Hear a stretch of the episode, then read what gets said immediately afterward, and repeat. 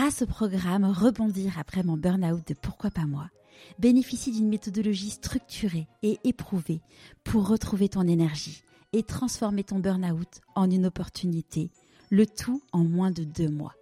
Pour en savoir plus, rendez-vous dans les notes de l'épisode. Je me rends compte en fait que la course au large, c'est la gestion de projet. Alors quand, on gère vraiment 100% de son projet, c'est ça, c'est de la gestion de projet et de la voile. Et donc euh, moi, ce que je faisais dans mon métier en génie civil, c'était de la gestion de projet. Et donc ben, potentiellement, je pouvais faire mon métier et ma passion en, un seul. Et ça, c'était juste incroyable. donc, je prends énormément de plaisir à déjà à préparer cette route du Rhum avant même d'aller euh, d'aller sur l'eau. Et donc, ça me vient pas tout de suite à l'idée de me dire euh, j'arrête tout et, et, je fais ça parce que euh, voilà, je veux construire les, les, choses étape par étape. Voilà, ça me trotte dans la tête, mais mais clairement, j'ai mis un pied dedans, je veux plus arrêter quoi. Bienvenue sur Pourquoi pas moi. Je suis Charlotte Desrosiers Natral, la fondatrice de Pourquoi pas moi l'auteur de Et si je changeais de métier et la créatrice d'un bilan de compétences Nouvelle Génération. Trouvez ma mission de vie et écoutez ma petite voix. Finançable à 100% avec votre CPF. Grâce à des témoignages sans coupe, découvrez les véritables coulisses de ceux qui ont écouté leur petite voix. Pourquoi pas moi? Le podcast qui t'invite à écouter ta petite voix. Aujourd'hui, j'ai le plaisir de vous présenter un nouvel homme exceptionnel. Maxime a débuté sa carrière dans le génie civil. Alors qu'il était en stage et qu'il rate le départ de la route du Rhum en tant que spectateur, il se dit que pour la prochaine édition, il sera sur la ligne de départ. Aujourd'hui, Maxime a quitté définitivement l'univers du génie civil pour se consacrer à sa passion. Il a fait un grand nombre de courses prestigieuses, dont le vent des globes. L'année prochaine, il s'attaque à un défi tout autre. Après l'Everest des mers, l'Everest des terres. Une aventure pleine de sens pour lui. Je vous laisse découvrir pourquoi. Allez, je ne vous en dis pas plus. Je vous souhaite la bienvenue dans l'univers de Maxime Sorel. Bonjour Maxime. Bonjour. Est-ce que tu pourrais nous parler de l'objet que tu as choisi pour te présenter, s'il te plaît? Ouais, alors cet objet, c'est tout simplement un téléphone.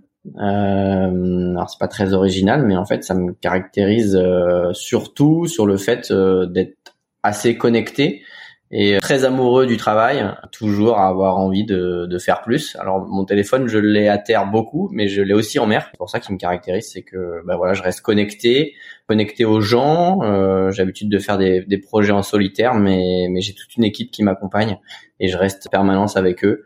C'est aussi le partage, hein, mine de rien, le téléphone, même à distance, et, c'est ce que j'inculque sur l'ensemble de mes projets. Donc euh, voilà, un fameux téléphone. Et justement, enfin, petit aparté, là, tu fais donc beaucoup de projets en solitaire. Tu as fait euh, le vent des globes, tu vas, tu vas faire l'Everest. Ça, c'est un sujet dont on avait parlé avec euh, Mathieu Torder, que tu connais peut-être, qui est euh, le plus jeune aventurier français. Et il disait que lui, en fait, quand il a fait, enfin, il fait certaines expéditions, il, il a vraiment à cœur d'être tout seul pour vraiment être dans sa bulle. Toi, tu t'échanges du coup beaucoup avec ton entourage, tes équipes? Ouais, ben moi c'est plutôt euh, l'inverse. Je fais pas des courses en solitaire comme le Vendée Globe, euh, trois mois euh, seul en mer pour me retrouver tout seul. Et ouais, je suis je suis plutôt dans le partage et j'aime bien être avec des gens, faire les choses avec les gens. Alors certes, je fais de la course en solitaire, mais c'est pas vraiment ce que je recherche la solitude en tant que telle. Et puis c'est sûr que c'est des choses qui sont pas simples à vivre. Et ouais, j'ai pas mal d'anecdotes là-dessus. Hein. tu veux nous en donner une là maintenant? Bah, on peut, ouais, sur le, le, le Vendée Globe 2020. Euh, moi, j'avais jamais fait plus de 25 jours en mer seul. J'avais passé le 24e jour, donc j'étais dans l'Atlantique Sud. J'avais passé l'équateur. Les conditions étaient vraiment clémentes. Euh, le bateau avançait au max de, de son potentiel et du coup, euh, ben, je savais pas vraiment quoi faire de plus. Et j'ai commencé à ressentir des choses, des choses que moi j'ai j'ai assimilé à de l'ennui et donc j'étais en train de me dire mais mais non c'est pas possible euh, je, fais ce, ce, job depuis un certain temps et je suis en train de me rendre compte que en fait peut-être que j'aime pas ça et que je m'ennuie en mer. Du coup j'ai commencé à écouter de la musique à essayer d'occuper mon temps. Et là il y a une musique qui qui, qui m'est venue et, et, qui me qui me parlait. Clairement c'est c'est c'est quelqu'un qui qui se met à, à, à te parler et tu et tu et tu prends tous ces mots pour toi. Et il est en train de t'expliquer euh, ben comment tu dois vivre la situation et ce que tu dois faire et cette musique, elle me, elle me met pas complètement à terre, mais au moins un genou à terre. Et elle me fait beaucoup réfléchir. Euh, et donc je me mets à écrire. Et grâce à cette musique, je me suis rendu compte qu'en fait, bah, c'était pas du tout de l'ennui. C'était juste qu'il fallait que je sois dans, dans l'acceptation de ce moment et, et d'accepter d'avoir du temps pour moi et de pas être obligé de forcément faire quelque chose. Et en fait, euh, derrière ça, c'était un pur bonheur, mais, euh, mais forcément des, des, émotions hein, comme ça, une sorte d'introspection à vivre seul sur un bateau autour du monde. C'est pas ce qu'il y a de plus simple. Mais voilà, j'en ressors, euh, j'en ressors grandi. C'était quoi cette chanson? Cette musique, c'est une musique de Rhône. C'est un, un, musique qui, un artiste qui fait de la musique électronique qui s'appelle One. Donc Rhône, c'est R et One en anglais et euh, elle s'appelle Bora Vocal et en fait il s'est amusé à prendre euh, des notes vocales de l'écrivain Damasio qui lui en fait s'est isolé en Corse en, écrivant un bouquin qui s'appelle euh, La Horde du contrevent et pour se persuader que ce qu'il était en train d'écrire ben c'était c'était c'était ce qu'il faisait il s'est enregistré et, et Erwan Ron il a il a récupéré ses, ses, notes vocales il en a fait une musique quoi donc je vous invite à l'écouter d'ailleurs Ouais, alors je mettrai le lien sur sur le blog. Est-ce que tu pourrais nous raconter euh, où est-ce que tu as grandi?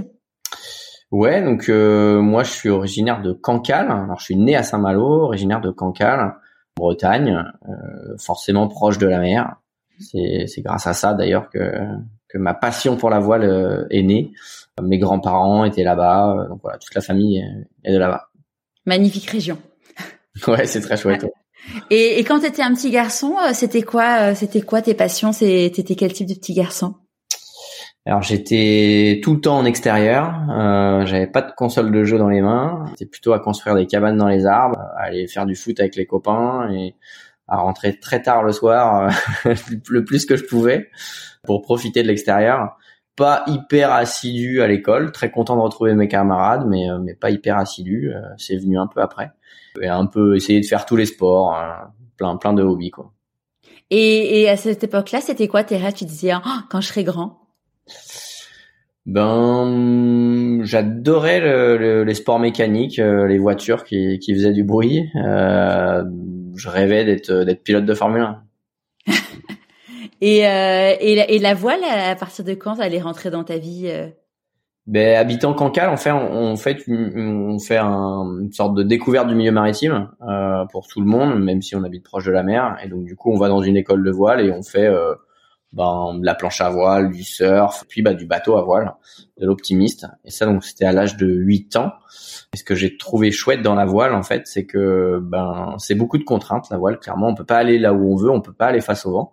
Et euh, je trouvais chouette d'essayer d'aller euh, à un endroit donné avec des contraintes, mais plus vite que mes camarades. je voyais qu'il y en avait beaucoup qui galéraient, donc euh, ça m'a ça m'a pas mal amusé. Et à 9 ans, je faisais de la compétition, et puis j'ai jamais arrêté. Quoi. D'accord, donc tu as commencé à 9 ans la compétition de, de voile C'est ça, à 9 ans, et puis ensuite, euh, voilà, plus, plusieurs types de supports, euh, euh, voilà, jusqu'à jusqu'à aujourd'hui, euh, même si j'ai jamais vraiment imaginé en faire mon métier au début. Ouais, parce que justement, as, du coup, t'as pas, enfin, au moment de choisir de faire des études, tu as fait des études de génie civil, si mes informations sont bonnes. C'est ça, tout à fait. Comment ça s'est passé du coup ce, ce, choix pour toi de en terminale de se dire qu'est-ce que je fais? Eh ben, on va dire que jusqu'à mon IUT, donc euh, avant mon bac, j'étais pas hyper motivé par l'école. Je préférais aller surfer, faire du skate, euh, faire du bateau. Et je travaillais très souvent euh, dans les travaux publics l'été, dans diverses entreprises, à la fois pour pour gagner un peu d'argent et pouvoir m'acheter des planches de surf et des planches de skate. Mais du coup, j'ai rencontré pas mal de gens et j'ai surtout rencontré des gens qui qui drivaient les équipes. Et je trouvais ça assez chouette en fait, le métier de la construction, de de passer du temps sur un ouvrage et de le voir euh, le voir évoluer et puis voilà d'avoir un ouvrage qui dure. Et je me suis renseigné sur les études, qu'il fallait faire et donc euh, avec un IUT génie civil il y avait euh, que deux années et derrière on pouvait travailler. Donc je me suis lancé là-dedans. Alors ça n'a pas été simple pour rentrer en IUT parce que mon, dossier était pas top. Et voilà j'ai réussi à, rentrer à l'IUT de Saint-Nazaire. Donc j'ai fait deux années. Là forcément la première année a été un peu dure parce qu'il fallait se mettre à travailler donc je me suis quand même mis un, gros coup de pied aux fesses pour euh, ben, pour euh, pour réussir à au moins passer la première année. Et derrière ça, ben, je me suis euh, voilà pris de passion aussi pour le métier et il y avait euh, la partie théorique mais aussi beaucoup de pratique et donc je m'en sortais plutôt bien et j'ai décidé de continuer d'aller faire une école d'ingénieur alors j'ai continué à naviguer sur cette période, mais, mais c'est sûr qu'à un moment donné, j'ai dû mettre un peu entre parenthèses. L'école était quasiment en alternance, donc on avait beaucoup de stages. je partais à l'étranger aussi, donc c'est sûr que la voile était un peu entre parenthèses, même si je commençais tout doucement à rentrer dans la course au large, dans des teams un peu semi-professionnels. Le choix était pas évident entre entre le, métier et puis euh, la passion. Euh, en revanche, j'avais vraiment envie de, de finir cette école d'ingénieur et surtout d'aller travailler avant de me lancer dans dans des projets euh, dans des projets de voile quoi. Parce que du coup, quand tu fais ça, tu te dis qu'un jour tu y retourneras à la voile, enfin que tu y retourneras, que tu, tu tireras vraiment à temps plein ou ou c'est pas aussi euh, conscient, euh, conscient? Non, c'est pas aussi conscient. En tout cas, ça l'est jamais euh, avant, on va dire 2010. 2010, je suis en dernière année d'école d'ingénieur. Je suis au Canada, euh, donc six mois de l'année, pour faire bah, un projet de fin d'études. Et à ce moment-là, je, je rate l'édition de la Route du Rhum 2010. Donc moi, étant de Saint-Malo, j'ai toujours été voir les bateaux dans, dans, les bassins et puis voir les départs. Euh, je commence à vraiment connecter avec le monde de la course large, donc je, je, connais de plus en plus de gens. Et donc c'est vraiment une édition où j'aurais pu être présent sur les pontons, euh, pas forcément au départ, mais aider, aider du moins pas mal de gens. Et en fait, euh, ben, le, le, pourquoi pas moi, il, il, arrive là quoi. Il arrive euh, où je me dis, ok, j'ai raté l'édition de la Route du Rhum 2010. En 2014, je serai présent sur les pontons, mais en plus je vais passer la ligne quoi. C'est là que bah voilà ça, ça va naître et, euh, et en 2013 je lance mon projet euh, Route du Rhum. Le but il est juste faire la Route du Rhum quoi. Puis je serai au départ de la Route du Rhum. Et, euh, et donc là, euh, professionnellement, donc t'arrêtes de, enfin pour, j'imagine que hum, quand tu veux faire la route du Rhum, il faut se préparer. Enfin, il y a trouver un bateau, euh, se préparer physiquement, mentalement et compagnie. Comment tu comment tu gères du coup les, les le, le, travail et et tout ça? Ben en fait, je le gère assez bien. Euh, euh, je fais les deux en parallèle. Donc, je continue à travailler pour la, la société pour laquelle je travaillais, et j'ai trois mois de congé en retard. Donc, je le disais hein, en préambule, euh, acharné du boulot, mais euh, mais mais je prenais pas mes congés quasiment. Et du coup, je solde mes congés, je réalise cette route du Rhum, et derrière, je retourne au travail. Et comme si de rien n'était. Voilà, comme si de rien n'était. Et euh, ce qui est assez drôle, c'est que je, je rencontre euh, l'un de mes plus gros partenaires, VNB, euh, un mois avant le départ de, de, cette première route du Rhum. Et derrière, euh, bah, eux, ils ont envie de continuer. Moi, je leur dis, bah, les gars, mais faut moi, je, je, retourne au travail, quoi. Je, je vais pas quitter mon travail comme ça. Et en fait, ben, je leur vends un nouveau projet, mais en me disant que, bah non, mais je vais continuer à travailler, quoi. Et euh, bon, je me rends compte que c'est c'est clairement pas possible, même pour la boîte pour laquelle je travaille, euh, c'est c'est pas possible non plus. On, on, trouve un arrangement, je crée une société, mais je continue dans la démarche de me dire, euh, ben, je vais être skipper d'un bateau de course au large, je vais préparer mon bateau, mais je vais quand même garder un pied dans le génie civil d'une autre manière, mais je vais quand même garder un pied dedans. Et en mode quoi, freelance? Ouais, en mode freelance, euh, à faire plutôt des réponses euh, d'appel d'offres, pas de réalisation du tout. Mes clients, ils trouvent ça assez drôle, atypique, euh, voilà, que je sois à droite à gauche, mais en même temps que je puisse un peu travailler pour eux. Ça tient pas très longtemps, mais ça a tenu combien de temps? Bah, ça, a tenu deux ans, jusqu'en 2017. Ah, quand même, ouais où je me dis que bon, il faut vraiment que j'arrête parce que clairement, il faut que je m'entraîne encore plus et euh, si si je veux gagner des courses, eh ben, ben oui, il faut il faut que je, que je passe la, la, vitesse supérieure et donc j'arrête cette partie génie civil. Quoi. Et, euh, et quand tu fais là justement cette première route des, euh, du Rhum, euh, donc euh, le, le, pourquoi pas moi, qu'est-ce que tu qu'est-ce que tu tu vis comme émotion au moment de passer du coup la ligne de départ et d'arrivée? Ouais déjà les, je me rends compte en fait que que hum, la course au large, c'est euh, de la gestion de projet. Alors quand, on gère vraiment 100% de son projet, c'est ça, c'est de la gestion de projet euh, et de la voile. Et donc euh, moi, ce que je faisais dans mon métier en génie civil, c'était de la gestion de projet. Et donc ben, potentiellement, je pouvais faire mon métier et ma passion en un seul. Et, euh, et ça, c'était juste incroyable. Et donc je prends énormément de plaisir à déjà à préparer cette route du Rhum avant même d'aller euh, d'aller sur l'eau. Euh, et ensuite une fois sur l'eau, ben j'ai ressenti des choses euh, que plus jamais je vais ressentir. Euh, je m'en rends compte maintenant, même après un tour du monde, euh, j'ai jamais retrouvé ces sensations parce que ben c'était des sensations de, de, de, première fois quoi, sensations de, de première traversée en solitaire, première première grande course. Et, euh, et ouais, c'est juste incroyable. Et je me dis, mais en fait, c'est ça que j'ai envie de faire, quoi. Et, euh, et donc ça me vient pas tout de suite à l'idée de, me dire j'arrête tout et, je fais ça parce que euh, ben parce que euh, voilà, je, je, je, veux construire les, les choses euh, étape par étape et voilà, ça me trotte dans la tête, mais mais clairement, j'ai mis un pied dedans, je veux plus arrêter quoi. Ouais, t'as goûté, t'as goûté au, au bonheur. Ouais, une sorte de, de, de, de, sensation de liberté, de, de faire les choses seul en mer, c'est assez incroyable. Euh, surtout quand c'est, une première. Alors ça a été énormément de moments de galère, hein, des, des, plongées sous le bateau en plein milieu de l'Atlantique avec 5 km 5 km de fond, euh, euh, des montées au mât euh, où je prends des coups et deux ans après je subis une opération euh, liée à cette montée au mât. Enfin voilà des, des, des, tas de choses qui, qui resteront marquées sur moi, euh, ancrées en tout cas. Et, et mais mais, mais tellement de moments de magie. on dit souvent en course large que les meilleurs moments c'est le départ et l'arrivée je confirme après un tour du monde, c'est le départ et l'arrivée. Au milieu, c'est, excuse-moi du terme, mais c'est beaucoup d'emmerde. Euh, mais, mais, mais la joie, c'est d'être capable de gérer toutes ces emmerdes au quotidien, même si c'est ce qu'il y a de plus dur à vivre. Quoi. Et les euh, et du coup là ouais la, la, montée au mât parce que ah, le mât d'un bateau ça fait ça fait quelle euh, quelle hauteur? Alors le mât du, du bateau que j'avais à la route du Rhum, qui est un classe 40, c'est un bateau qui fait 12 mètres, il est à, on culmine à 19 mètres là-haut. Euh, donc c'est beaucoup moins haut que le mât du bateau sur lequel j'ai fait le tour du monde où on est à 30 mètres. Euh, mais il faut imaginer que bah, en bas le, le, bras de levier il, il est pas important et en haut ben c'est énorme donc euh, le mât peut balancer de, de 4 à 5 mètres d'amplitude et euh, donc forcément on est projeté à chaque mouvement de vague quoi. Ouais, et puis en plus, en général, quand tu quand euh, quand il y a un truc qui va pas là-haut, c'est que c'est pas qu'il fait beau et, non, voilà, c'est pas ça l'idée, quoi. C'est ça, il faut intervenir euh, ben, urgemment euh, pour éviter de casser des choses ou, ou avoir d'autres problèmes en cascade. Quoi. Ouais, puis euh, ce que j'ai, enfin, ce que je m'étais, euh, mes enfants étaient passionnés par le, vent des globes là cette année parce que, enfin l'année dernière parce qu'ils étaient en âge de comprendre, de suivre avec leur classe et tout.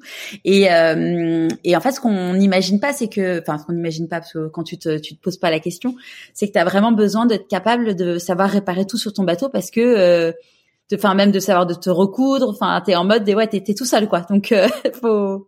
Ouais, ouais, ouais. Et, ça, c'est une des, des, des, des, magies, on va dire, de, de du tour du monde euh, en solitaire, sans escale, sans assistance.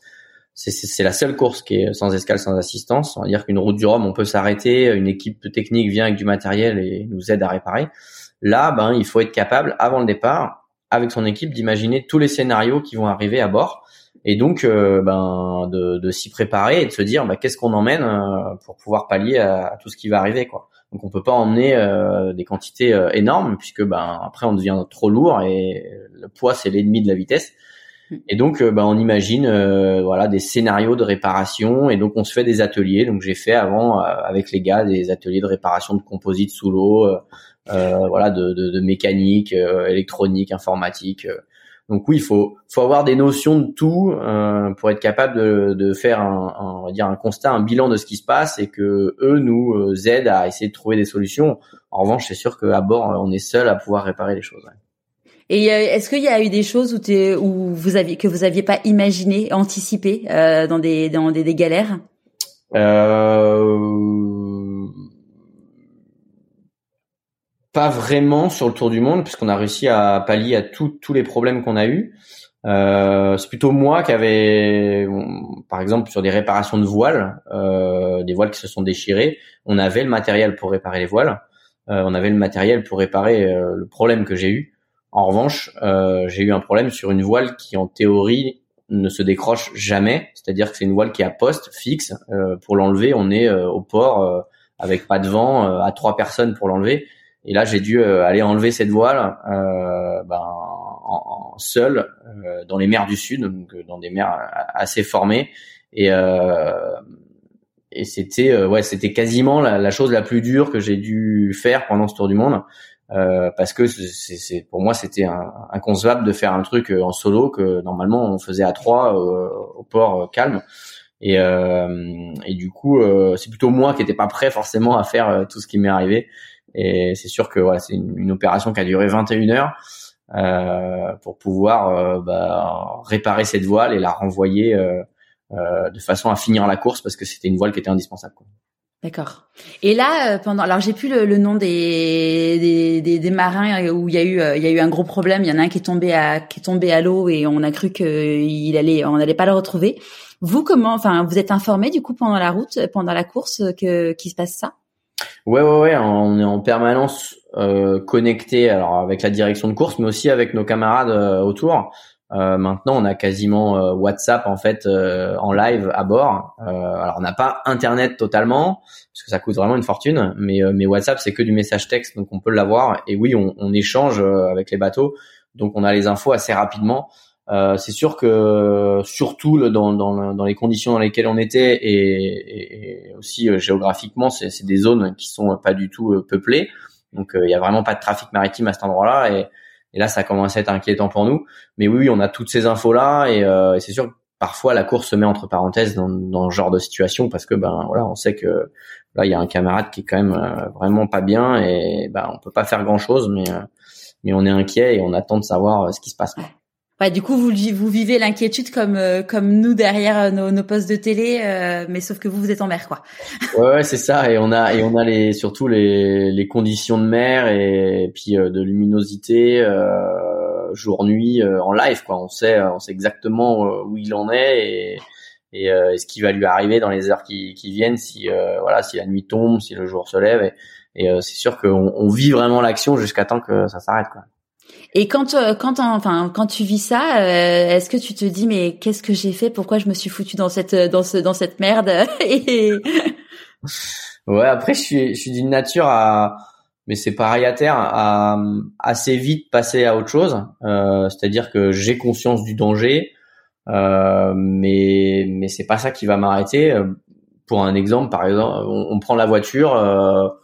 Euh, euh, on regarde son téléphone, chose qu'il faut pas faire bien sûr, hein, mais euh, bon voilà, on regarde son téléphone. Du coup, on quitte les, les, les yeux de la route et, euh, puis bah on se retrouve face à une voiture euh, et on est obligé de mettre un coup de volant. Il y a des tas de gens qui qui, qui s'effraient de ça et qui se disent bah non mais là c'est fini quoi, faut que j'arrête, euh, je veux plus prendre le volant. Enfin voilà, c'est c'est c'est très prenant et ils l'ont ancré en eux après et du coup ils revoient cette image en permanence ben moi sur des situations comme ça voilà je passe vite à autre chose et bon voilà c'est arrivé mais euh, bon euh, je suis passé à travers et et, euh, et, et c'est pareil en mer c'est-à-dire qu'on a conscience du danger on est plus dans la gestion du risque euh, et ensuite on se rend compte de ce qui s'est passé. Donc euh, voilà on a on a des émotions par rapport à ça.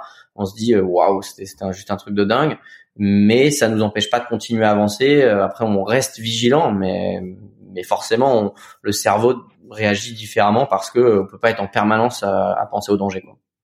Et ton entourage, comment euh, comment il le vit quand tu pars en, en course comme ça? Ben c'est pas simple, hein, c'est forcément beaucoup d'émotions. Euh, alors les émotions, elles ont été un peu crescendo. Hein. J'ai démarré par une route du Rhum, euh, puis ensuite euh, d'autres courses un peu plus longues, jusqu'à un Tour du Monde. Alors c'est sûr que le, le, le, matin du départ de, du Vendée Globe, voilà, c'est ça fait froid dans le dos. Euh, même pour moi, hein, euh, quand on se lève le matin, qu'on prend sa douche, qu'on se regarde dans le miroir et qu'on se dit bah ouais mec aujourd'hui là tu, tu pars faire le tour du monde, euh, ouais c'est ça fout les watts. Et euh, c'est quand même la course où il y a eu le, le plus de gens à parvenir. ah ouais, ouais. Et euh, forcément, parce que bah, de par la durée de la course et, et les mers qu'on traverse, euh, donc voilà, on, sait qu'on part, on sait pas quand est-ce qu'on va revenir, donc euh, forcément pour les proches c'est dur à vivre. Euh, ils sont un peu impuissants derrière leur ordinateur ou leur téléphone. Euh, euh, des fois, ils sentent que à bord ça va pas forcément bien et qu'il y a des moments durs, mais mais voilà, ils, ils le subissent et ils peuvent ils peuvent rien faire. Donc, euh, je préfère être à ma place. Ouais. et, euh, et du coup, euh, à partir de quand t'as gagné euh, Donc là, la route du Rhum, c'était en mode je veux le faire, mais c'était pas du tout dans un optique de le gagner parce que de toute façon, euh, tu travaillais en parallèle. À partir de quand, du coup, tu t'es dit en fait, je, je je veux faire une course, mais en même temps, je veux la gagner? Ouais, bah en fait, la route du Rhum 2014, je suis en, donc je suis en classe 40, donc des bateaux de 12 mètres, c'est la plus petite catégorie de, de course au large pro. Et hum, moi, j'avais un vieux bateau et dans ce classement des classes 40, il y avait un classement vintage, donc des anciens classes 40. Et en fait, je gagne la route du Rhum. ah, génial Ah, je savais pas, d'accord, trop bien. ça, ça me motive d'autant plus pour, euh, pour, pour continuer et essayer d'avoir un, un, bateau plus récent. Et, et, et, faire encore mieux. Et du coup, on décide de construire un bateau pour les quatre prochaines saisons. Et donc, l'objectif était de refaire la route du Rhum en 2018. Et avant ça, ben, je fais euh, toutes les courses que qu'on pouvait faire, euh, comme euh, la Transat Jacques Vabre, la Transat anglaise, Québec Saint-Malo, voilà, tout un tas de courses.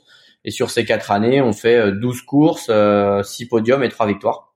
Génial. Donc c'est vraiment en 2017 où je me dis, ben là, voilà, faut la, la concurrence monte, il faut que je passe plus de temps à préparer mon bateau, à naviguer. Et, et c'est là où je me dis que qu'il faut que j'arrête pour, pour pouvoir gagner et surtout qu'en 2015, quand on construit ce, ce, ce, projet, on construit un nouveau bateau, on, on le met à l'eau super tard, on fait la, la Jacques Vabre 2015. Donc là, je suis, je suis encore dans le génie civil. J'ai créé ma boîte au tout début. Et, euh, et du coup, on, on, imagine simplement finir la, la Transat Jacques Vabre parce que le bateau était tout neuf, euh, on, a, on, le connaissait pas encore. Et en fait, on fait deuxième de la Transat Jacques Vabre. Et euh, donc ce qui est super bien, sauf qu'en fait euh, dans la tête de mon partenaire, la Jacques Vabre c'est tous les deux ans, bah, en 2017 euh, il y a qu'une marche à franchir, on va gagner quoi. Et, et donc c'est là où je me dis bon voilà si, si je veux gagner il y a pas le choix, faut que j'arrête quoi. Et bon voilà c'est ça, ça, a payé mais mais l'histoire est elle est pas aussi simple que ça. Pourquoi? Bah elle est pas aussi simple que ça parce que déjà ça me fout une pression de dingue parce qu'en fait pour mon partenaire si je gagne pas on a échoué. Euh, sauf que c'est un sport mécanique et que euh, voilà, il peut arriver euh, énormément d'aléas. et donc c'est pas que nos compétences, ça dépend de beaucoup de choses. Et en fait, je ruine mes espoirs de gagner cette course au bout de 48 heures de course. Donc là, on est en double, hein, on est à deux à bord, et on casse une cloison du bateau. Donc c'est c'est un mur porteur qui est fissuré et donc qu'il faut qu'on répare, sinon bah, on pourra jamais aller au bout et on décide de réparer cette cloison et puis bah du coup on s'arrête en mer, on répare et du coup bah on repart dernier quasiment quoi. Et, euh, et le temps que la réparation euh, sèche, que, que, que, tout soit consolidé, ben les, les petits copains ils s'en vont quoi. Et donc on se dit bah c'est terminé quoi en fait. La victoire elle est euh, maintenant elle, s'échappe et, euh, et donc entre guillemets j'aurais de toute façon échoué. Et on décide de repartir et puis bah de par le fait que maintenant on, peut tout tenter de toute façon on peut pas faire pire euh, ben on cravage dur on, on, on, bat le record de distance parcourue en 24 heures sur cette course. Et, euh, et du coup on arrive à remonter toute la flotte et, et, à remonter dans le top 5 et petit à petit on remonte dans le top 3 euh, et puis bah au final on se retrouve au coude à coude avec euh, avec le premier donc on est deuxième. Et là moi émotionnellement je suis clairement bloqué parce que je me rends compte de ce qui s'est passé. C'est assez incroyable et mais je me dis que même si on finit deuxième, finalement tout ce qu'on a fait ça n'a pas servi à grand chose parce que j'aurais encore échoué. Et donc émotionnellement je suis clairement bloqué, j'arrive plus à dormir et donc euh, je, je, je m'exprime plus de la même manière. Et mon sponsor m'envoie un mail en me disant mais les gars c'est incroyable ce que vous avez fait, euh, vous avez déjà fait le, le job, donc maintenant euh, le reste voilà c'est inchallah ouais. et, et ça sera peut-être le supplément d'âme qui va transcender les gens quoi. Et, euh, et, donc ça, ça me débloque complet. Et là, je me remets à dormir. Et, puis, bah, au final, on prend des options euh, qui payent et puis on, on gagne la course, quoi. Mais, euh, mais voilà, c'est, on n'a pas juste gagné la course, quoi. Il s'est passé plein de choses avant. ah, c'est fou. Ouais. Et puis c'est surtout, et puis c'est fou aussi de voir euh, la puissance du mental, de dire que en effet, cette pression, elle t'a bloqué et, et après, on y va, quoi. Ben ouais, ouais. Et puis mon binôme, euh, qui était Antoine Carpentier sur cette course. Euh, lui, il avait pas cette pression en fait parce que bah c'était pas son sponsor et lui il faisait sa course et, euh, mais il ressentait que moi j'étais comme ça et sauf que ben c'est un binôme quoi, c'est que moi quand je dors pas et que je me réveille après je suis fatigué et, et, euh, et donc je le fatigue lui et enfin voilà c'est. ouais puis on imagine l'ambiance du coup sur le bateau. Et, ouais. Et euh, se pose forcément la question. Euh, du coup, euh, il quand tu quand tu co-construis le bateau avec tes équipes, j'imagine que du coup potentiellement euh, tes études et ton ton métier d'avant t'aident à pouvoir imaginer des choses sur la construction ou pas ou pas nécessairement? Ouais, tout à fait. Alors ma grosse force est plus dans la gestion du projet et de savoir réussir à emmener la compétence des gens là où elle doit être euh, plus que euh, la partie on va dire purement technique avec euh, l'hydraulique du bateau enfin voilà le, l'engineering pur parce que c'est quand même pas du tout les mêmes métiers mais ouais c'est est plus dans la gestion du projet que que sur la technique. Et, euh, et, donc clairement, ben ouais, c'est un, un, vrai plaisir de, de, de réussir à emmener les gens là où ils imaginent pas forcément aller.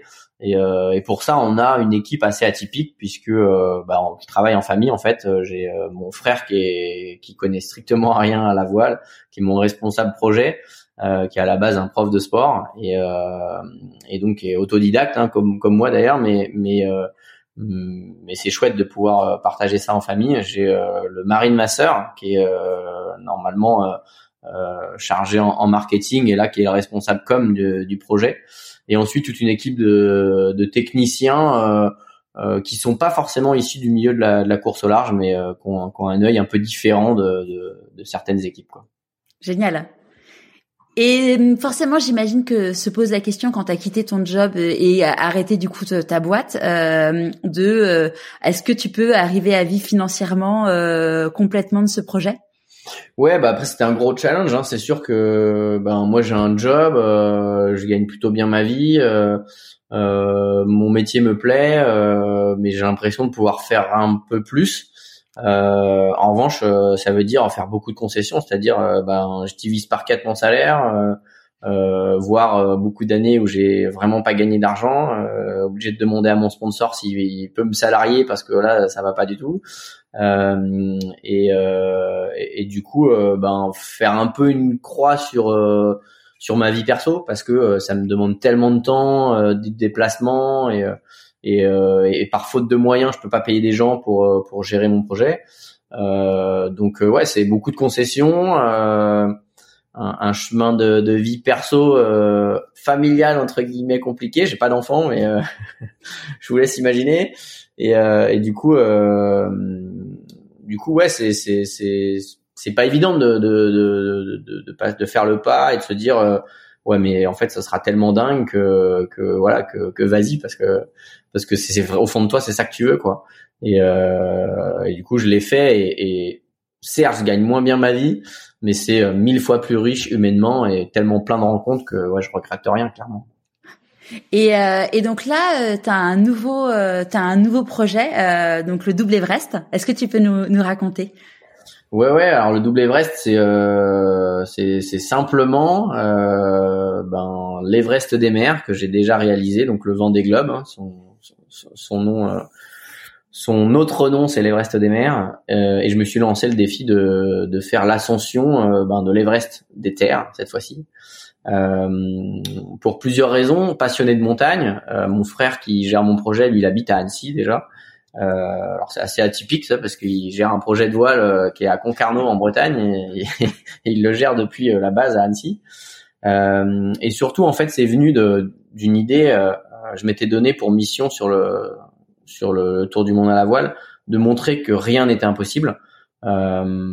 Aussi parce que je suis euh, ben, parrain de l'association Vaincre la mucoviscidose, euh, une maladie que j'ai côtoyée très très jeune et, et des gens qui m'inspirent énormément parce que c'est des gens qui, qui se battent au quotidien avec une maladie qu'ils n'ont pas choisie.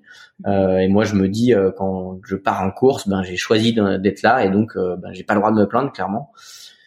Et, et je me suis dit qu'il y avait un, un, un, vrai sens à donner par rapport à cette maladie, qui est une maladie génétique qui désagrège les voies respiratoires et le système digestif. Donc les patients recherchent le souffle. Et en haut de l'Everest, on est en difficulté de capacité respiratoire. Et, euh, et, donc, pour comprendre encore plus que vivent les patients, je me suis dit ce serait vraiment génial euh, ben, d'aller gravir le toit du monde, euh, parce que là-haut, on est à peu près à 35% de capacité respiratoire, et c'est ce qu'est un, un, patient en attente de greffe. Euh, donc, ça a vraiment beaucoup de sens pour moi. Euh, et en plus de ça, j'ai surtout fait le constat que euh, il y a beaucoup de gens qui s'empêchent de faire des choses dans la vie. Et, et c'est vrai que quand on est gamin, ben moi je rêvais d'être pilote de Formule 1, mais mais il y en a ils veulent être pilote de Formule 1 et médecin en même temps. Et puis euh, 15 ans après, euh, ben déjà ils, ils, se mettent des freins, des barrières eux-mêmes à se dire que ben non mais en fait ça ils feront pas et puis cinq années encore après, euh, ils se disent euh, bah ok, je suis commercial, on me propose d'être directeur commercial, mais ouais, je, je sens pas que je suis capable, je vais pas y aller quoi. Et j'ai envie à travers ce projet, parce que moi je suis pas montagnard, je suis pas alpiniste, ben j'ai envie que chacun puisse s'approprier ce projet à leur manière. et, et se disent que bah voilà, il faut croire en leurs rêves et aller au bout de leurs envies quoi. Ah génial. Je, je, je, ne peux que partager. Et euh, la mucoviscidose, du coup, il y a des personnes dans ton entourage proche qui, euh, qui sont atteintes de cette maladie? Ouais, un voisin, Alex, euh, quand on était gamin, euh, qui, qui, ben, qui a été greffé cœur-poumon, en fait, puisqu'aujourd'hui, la, la, le seul moyen, on va dire, de, de d'avancer pour un patient, c'est bah, de changer euh, un organe euh, usé pour en prendre un meilleur. Euh, il y a des traitements qui sont arrivés là qui, qui, qui aident euh, vraiment à améliorer le quotidien des patients, mais aujourd'hui on sait toujours pas soigner cette maladie. Et donc ce voisin, euh, ben, nous a fait connaître euh, la mycoïcidose et avec les parents, on a œuvré pour l'association. Tous les ans, on, on, on, on travaillait même gamin pour euh, l'organisation de, de l'événement annuel qui s'appelle les Virades de l'espoir chaque euh, dernier week-end de septembre.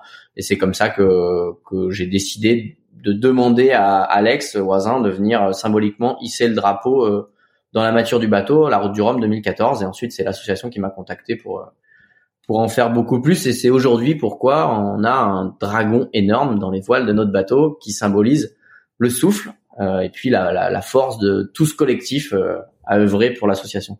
Génial. Et là, du coup, pour cet Everest des terres, comment comment tu te prépares? Mais ça fait deux ans et demi maintenant euh, que je me prépare à ça, même si on l'a annoncé euh, il y a peu de temps.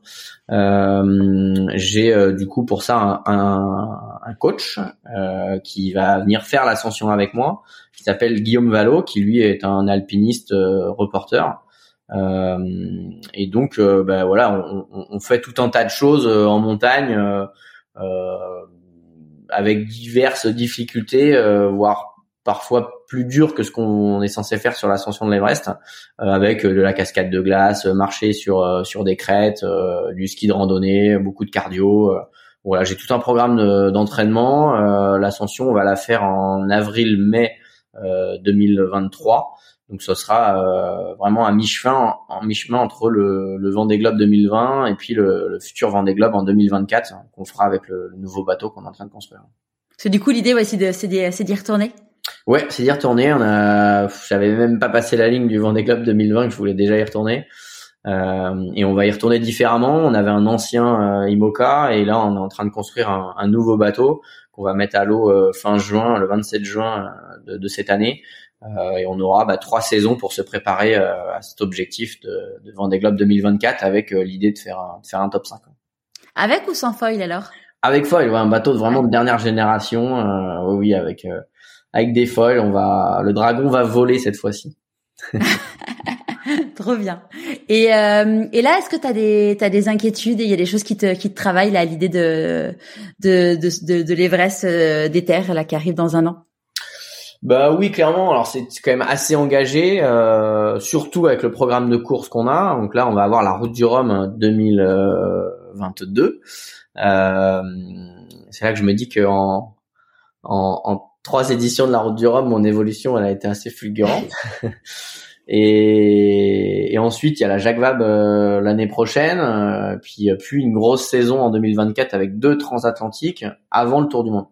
Et, et je me suis dit que c'était pas encore assez, et donc du coup, j'allais mettre l'ascension de l'Everest en 2023 entremêlé à tout ça. Et donc c'est sûr que il y a d'abord la gestion du projet et la gestion des équipes pour tout mettre en place pour pouvoir avoir le temps de faire ça.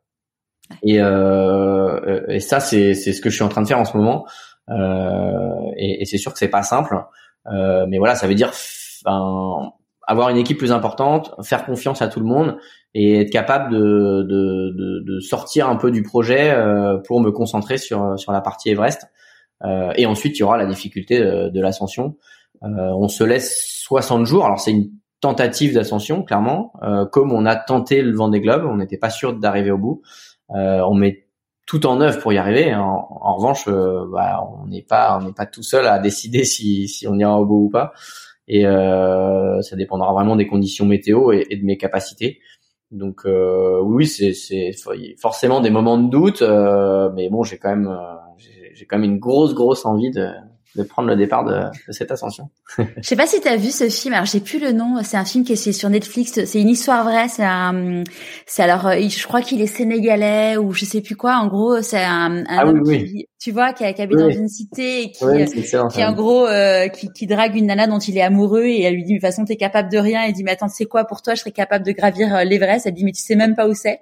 Il dit, non, c'est pas vrai. Bon, il savait pas du tout où c'était. Ouais, et il a gravi l'Everest, ce truc euh, incroyable.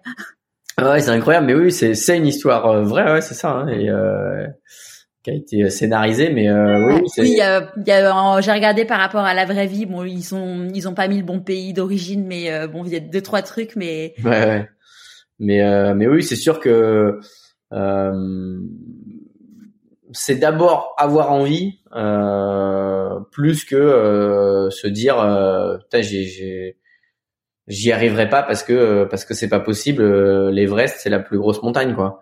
Et euh, c'est pas la plus dure des montagnes. Il y a des montagnes plus dures. En revanche euh, aujourd'hui l'Everest c'est c'est un peu rentré dans quand on dit à chacun son Everest euh, voilà ça veut bien dire ce que ça veut dire. Euh, là le projet il s'appelle mon double Everest pour l'Everest des mers et l'Everest des terres. Et du coup, et quand t'as comment, enfin quand t'as fait le Vendée Globe, t'avais déjà en tête le fait de faire l'Everest, euh, enfin le double Everest, ou c'est arrivé après? Alors en fait, c'est arrivé en 2017, euh, après la victoire de la Transat euh, Jacques Vabre, euh, avec mon partenaire. Donc il nous restait une année avec le, le bateau qu'on avait construit, faire la route du Rhum 2018. Et derrière, bah, il y avait plus grand chose quoi. Et je me suis dit, ben la seule course qu'on n'a pas fait, c'est le Tour du Monde, euh, les- le Vendée Globe, l'Everest des mers. Euh, et le partenaire, je, je savais qu'il qu'il rêvait un jour d'avoir son, son nom sur sur un bateau de, qui fait le tour du monde. Et, euh, et je lui propose de, ben voilà, on y va quoi. Et euh, et, et, en plus de ça, je lui dis, euh, il y a un truc qui aurait vraiment du sens par rapport à la Muco. Mais bon, c'est complètement délire. C'est euh, c'est de faire euh, un double Everest quoi. Il me dit comment ça un double Everest? Je dis, Bah l'Everest des mers, le Vendée Globe et l'Everest des terres. Et là, il me regarde et il me dit, euh, ah ouais, ah ouais, c'est vraiment un truc de dingue ça. Et, et voilà, ça, et ça a mûri comme ça en 2017. Et, euh, et à la base, je, j'avais construit le projet pour que, à l'arrivée du Vendée Globe 2020, à la conférence de presse d'arrivée, j'annonce que pour nous, on venait de faire que 50% de- du job et que là, je partais de ce pas euh, faire la dans, dans la foulée, dans la foulée évidemment. voilà, dans la foulée. Et merci le Covid. je suis peut-être un des seuls à dire merci le Covid. C'est que bah du coup on n'a pas pu parce qu'en fait euh, c'était pas possible de, de voyager à cette époque-là.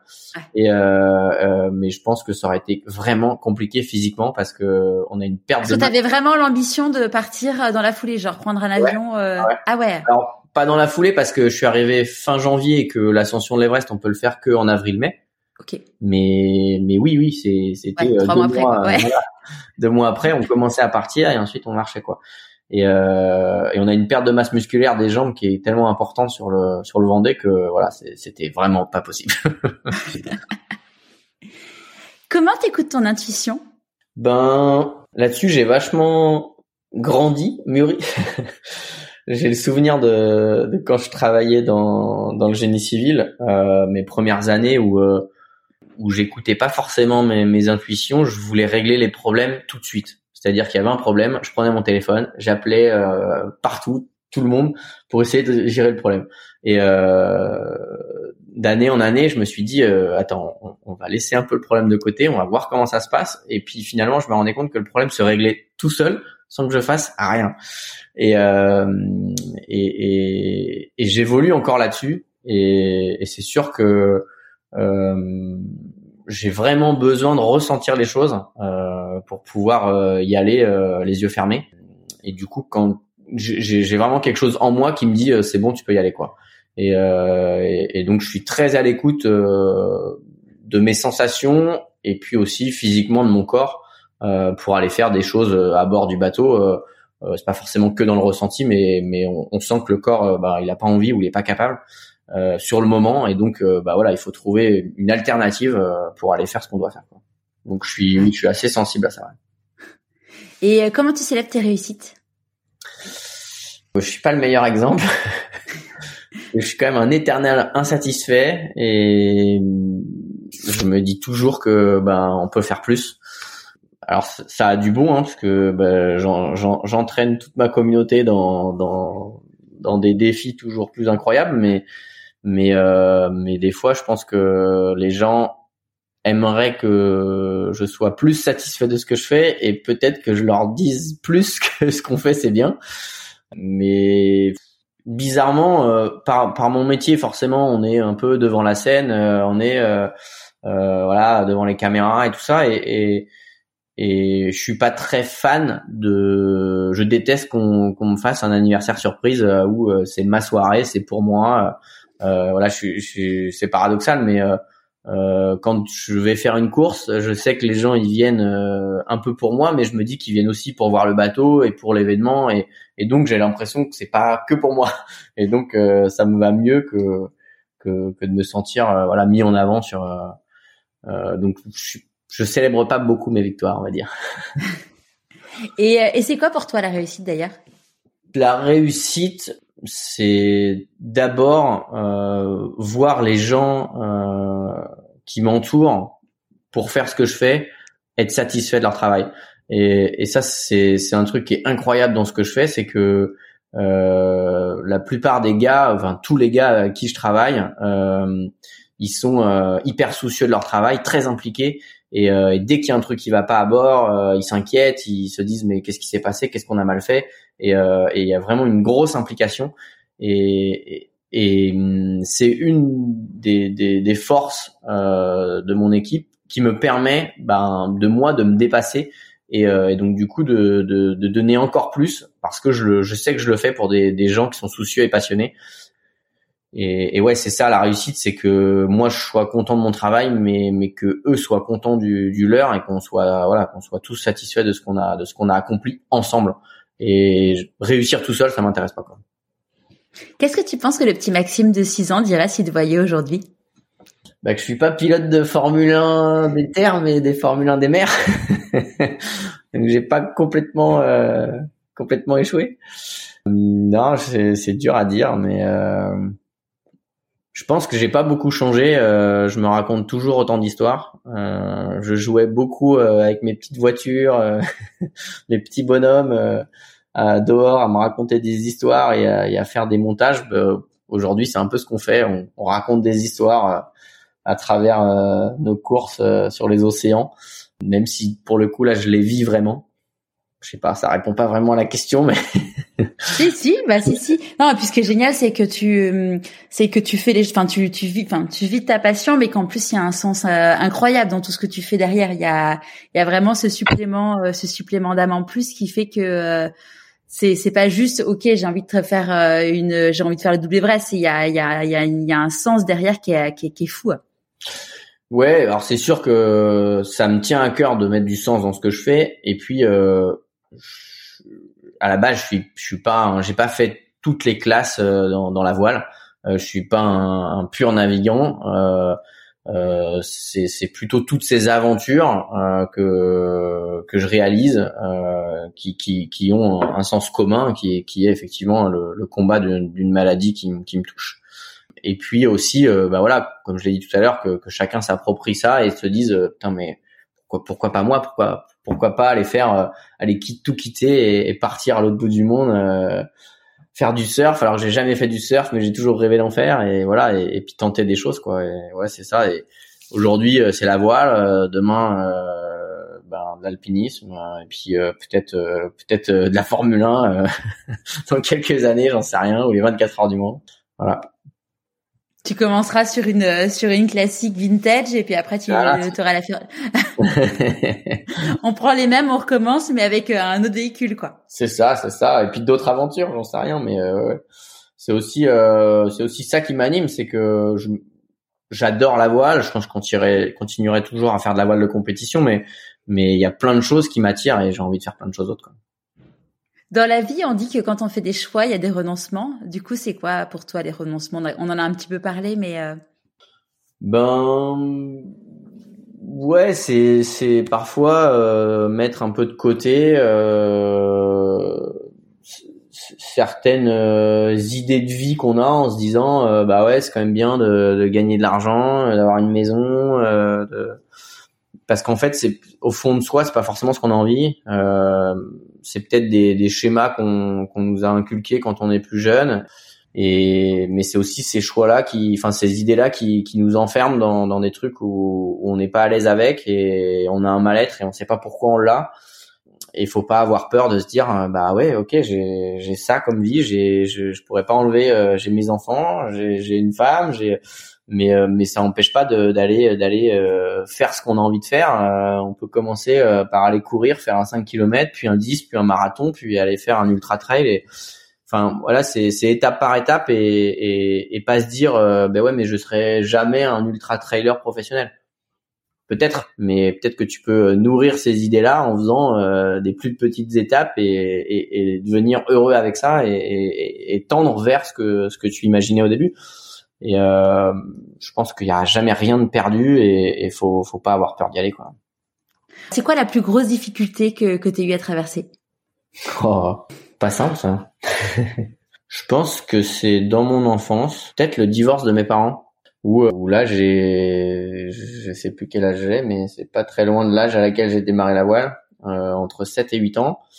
Et euh, je savais même pas que ça existe et, et je comprends pas pourquoi en fait. Et, et du coup euh, euh, ouais c'est un peu le déchirement dans la famille et, certaines personnes quand quand veulent à d'autres. Et, et je comprends pas pourquoi euh, d'une famille heureuse on en sort à des gens qui qui euh, ben, qui qui se supportent plus et qui qui se comprennent pas. Et du coup euh, du coup ça ça me ça me dure très longtemps et euh, je suis avec ma mère ensuite je vis avec euh, mon père et du coup euh, voilà c'est c'est un peu une incompréhension euh, qui dure et qui qui je pense me marque et me marquera toujours et, et, oui c'est ça va être la plus grosse difficulté parce que c'est quelque chose qui dure et que au final je peux rien y faire quoi en fait donc euh, même si j'ai vécu des trucs complètement dingues sur euh, sur mes courses euh, où, où, ça paraît beaucoup plus dur pour certains.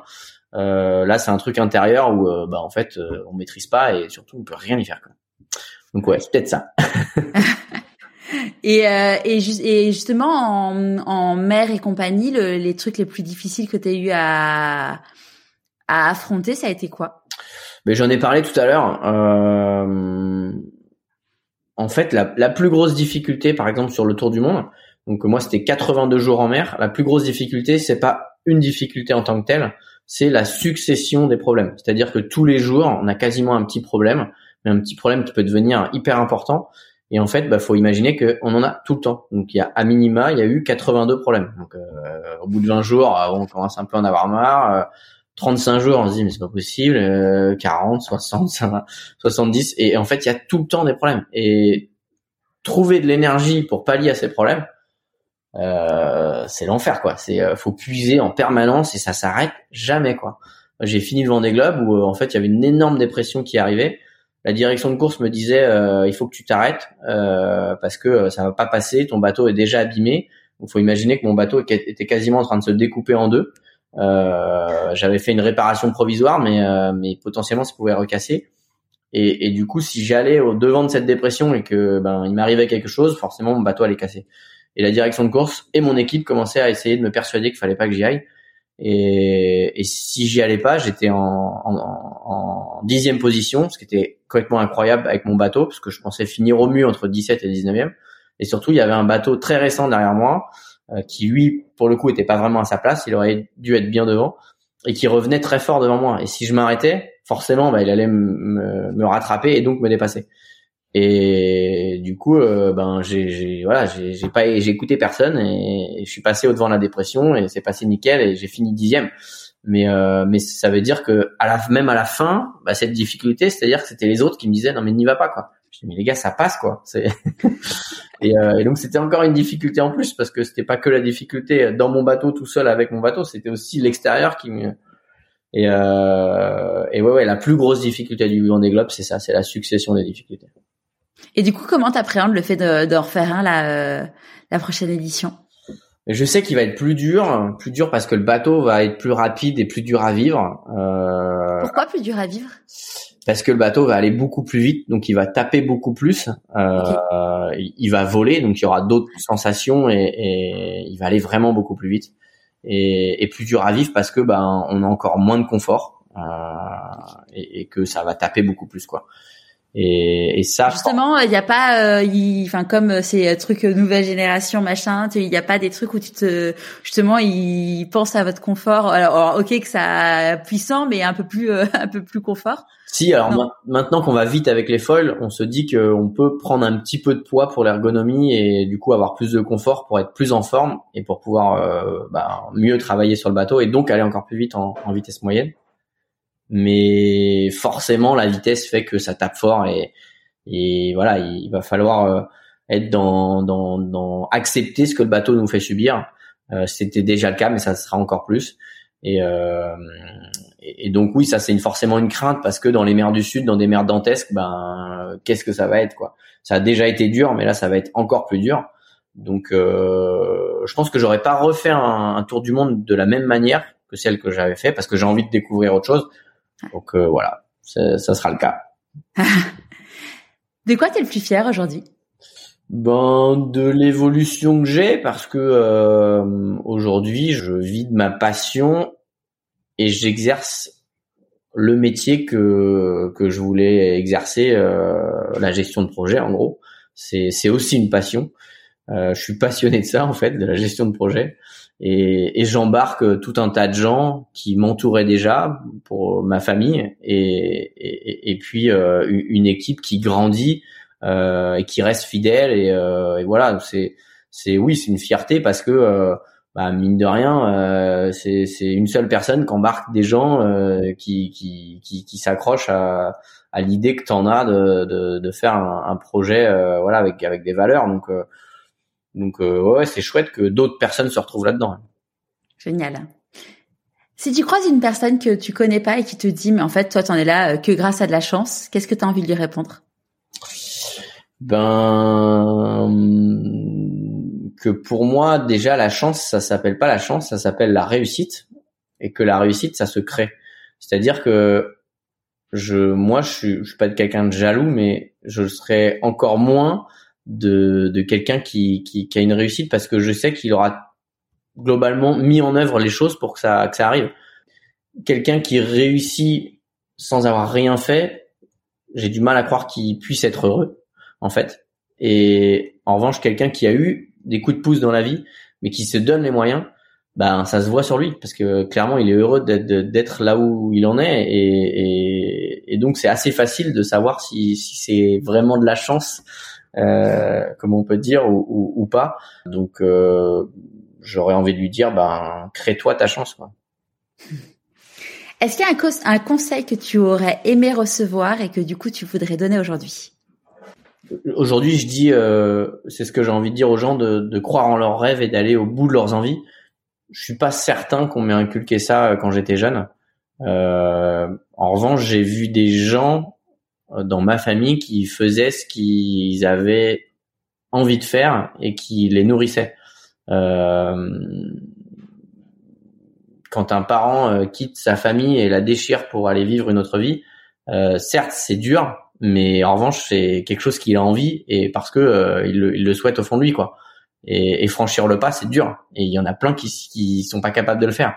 Et, euh, et même si c'est pas forcément un exemple euh, voilà ça ça fait réfléchir et, et on se pose des, des bonnes questions et euh, et, et, c'est sûr que euh, on, on, est des gens qui dans la famille qui ont beaucoup de, de, de caractère globalement et et, euh, et on s'affirme. Donc euh, euh, ouais, c'est ça, c'est c'est peut-être ça que j'aurais aimé qu'on me dise sans que je le devine de moi-même, mais voilà, je l'ai deviné de moi-même et je le dis maintenant.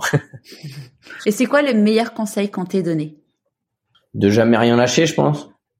Il y a une question que je pose à tout le monde, mais bon, je, pense avoir la réponse, mais je te la pose quand même. C'est c'est quoi tes prochains défis? Ah. Ben, le défi le plus fou, c'est d'aller euh, faire euh, l'ascension de l'Everest, aller sur le toit du monde, 8848 mètres au-dessus des océans, euh, pour ensuite aller refaire un tour du monde à la voile, sans escale, sans assistance, avec un bateau volant. Est-ce que tu as un conseil de lecture pour les personnes qui nous écoutent? Ben oui, du coup, euh, du coup, le, livre La Horde du contrevent euh, de, Damasio, qui est pas du tout un bouquin euh, que j'aurais lu sans avoir écouté cette musique, clairement. C'est que c'est quand même un peu de science-fiction et je suis pas du tout, je suis quand même très terre à terre et pas pas très branché dans l'espace, même si peut-être qu'un jour j'irai dans l'espace, j'en sais rien. Mais et euh, pas pas trop dans le monde imaginaire on va dire. Et, euh, et ce bouquin il est assez perturbant et euh, ouais faut le lire. Il est très dur à lire mais il faut le lire. C'est un truc qui te plairait d'aller dans l'espace? Bah ouais c'est incroyable de, de voir le, le, le monde de l'extérieur euh, ça paraît tellement fou en fait. On a du mal à y croire quoi qu'on puisse sortir de, de la terre. Euh, ouais ouais pourquoi pas À qui as-tu envie de dire merci et pourquoi avant qu'on se quitte? Ouais, toute ma famille, et puis peut-être mon, mon papa qui qui qui m'a beaucoup inspiré, qui m'inspire encore et euh, qui m'a surtout euh, beaucoup accompagné dans mes projets, qui m'a donné à la fois la force, mais euh, mais aussi qui m'a qui m'a donné envie de faire tout ce que je fais. Super, merci beaucoup Maxime. Ben merci. J'espère que ce nouvel épisode vous aura plu.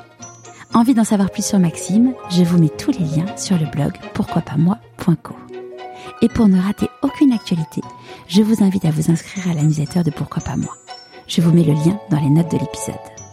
Et si le podcast vous plaît, abonnez-vous à votre plateforme d'écoute préférée et laissez 5 étoiles et un commentaire sur Apple Podcast. Pour moi, c'est énorme.